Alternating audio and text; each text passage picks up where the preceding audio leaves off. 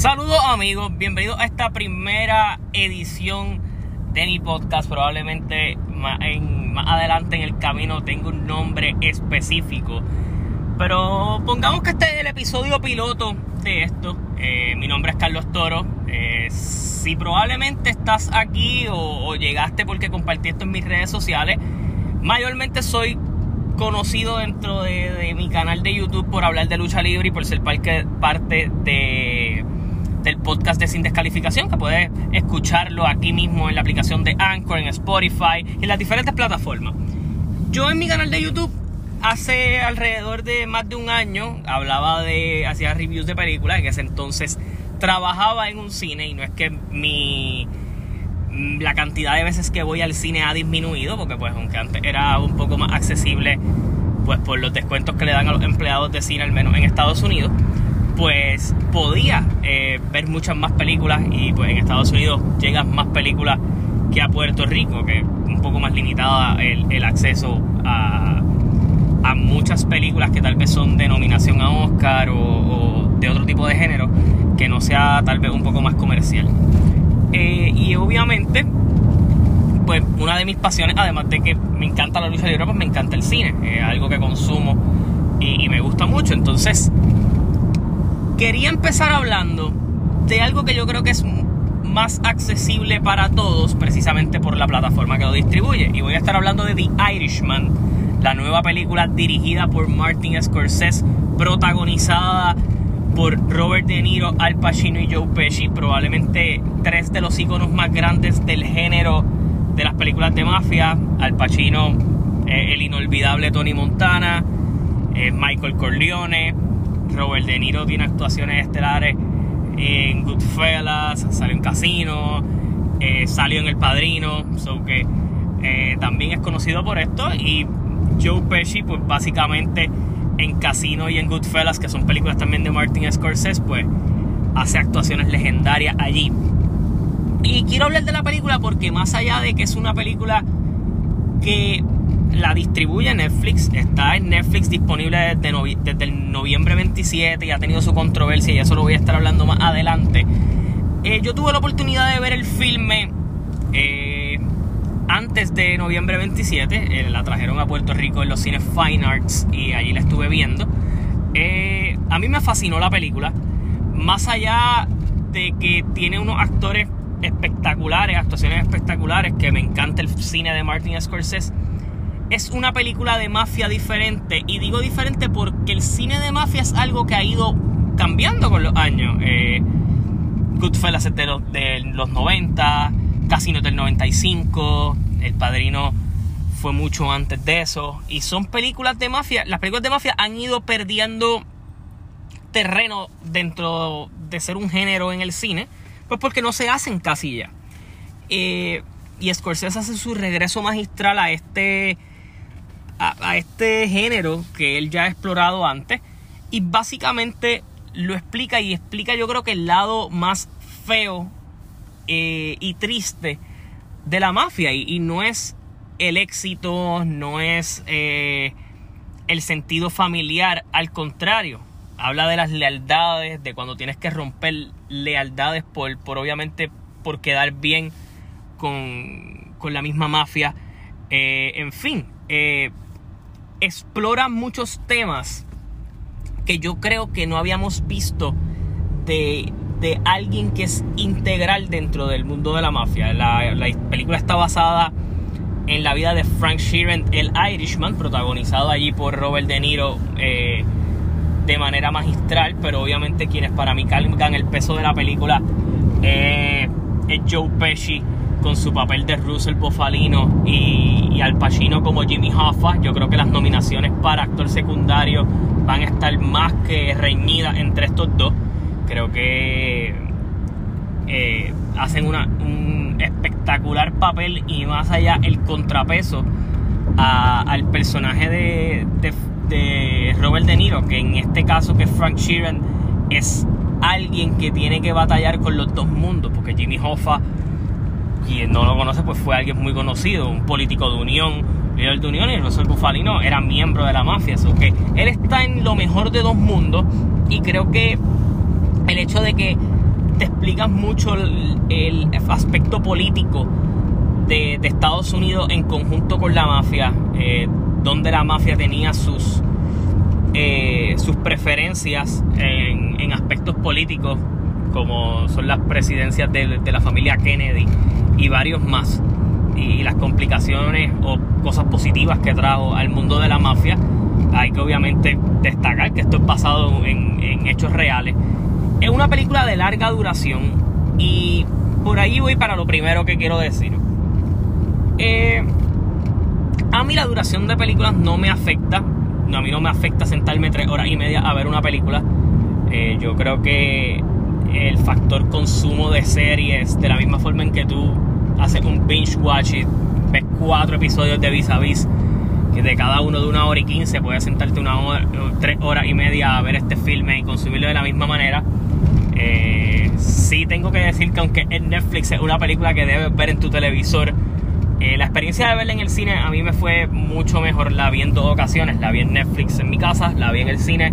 Obviamente yo creo que verla en el cine eh, aprecia mucho porque es básicamente casi un, una despedida de, de Scorsese y de los mejores actores que tal vez han pasado por el género de la mafia hacia este género. Creo que lo trata de una manera muy distinta y, a mí la película me gustó mucho. creo que va a ser bastante sonada en la, en la época de en la temporada de premios y pudiera ser una de esas cartas que Netflix puede utilizar ahora que pues ellos compiten con Disney Plus y este tipo de cosas pues yo creo que ahora Netflix va a querer seguir ganando terreno dentro de lo que va a ser eh, las nominaciones, los premios y ese tipo de cosas y por eso vemos que las películas de Netflix así se estrenen una semana antes las tiran al cine aunque sea una semana para que puedan eh, contender y obviamente sacar más, más dinero pero The Irishman está excelente, a mí me encantó. Creo que hay escenas muy icónicas. Creo que hacía tiempo que yo no veía estar Pacino en el cine. Joe Pesci, gracias a Dios, salió del retiro para hacer este personaje. Y obviamente ahora voy a pasar a la parte de las controversias de la película. Y es que, primero, Scorsese ha criticado el cine de Marvel y yo sabía que tal vez mi generación o los, que, o los críticos de mi generación o básicamente iban a tal vez eh, tirarle a Scorsese por lo que él dijo sobre Marvel, que eso no era cine, y, bla, bla, y, hay, que, y hay que considerar, el cine de Scorsese es un, es un cine totalmente distinto al de Marvel. Y yo creo que los puedes consumir los dos de la misma manera sin tener que criticar ninguno del otro. Si a Scorsese no le gusta, no le gusta. Y yo creo que cada cual puede bregar con la opinión que quiera bregar yo no considero que hay que ponerse changos por eso. Y la otra, que a mí me parece que es la opinión más changa de todas, y es a donde voy a dar mi punto sobre la misma película. Mucha gente eh, estaba hablando de las pocas líneas que tiene el personaje de Anna Paquin. Eh, quien no sepa quién es Anna Paquin, eh, hacía de Rogue en, en X-Men y en la película personifica a una de las hijas del personaje de Robert De Niro. Y es un personaje que tiene bien pocas líneas, mucho silencio su personaje. Y la gente estaba diciendo, ah, que por qué no habló mucho, que si eso era eh, una, algo machista. Creo que la gente tiene que dejar de poner todo y tratar de, de tergiversarlo a machismo, feminismo y estas cosas. Más allá de eso, la película está contada de la narrativa del personaje de Robert De Niro, de Frank Sheeran.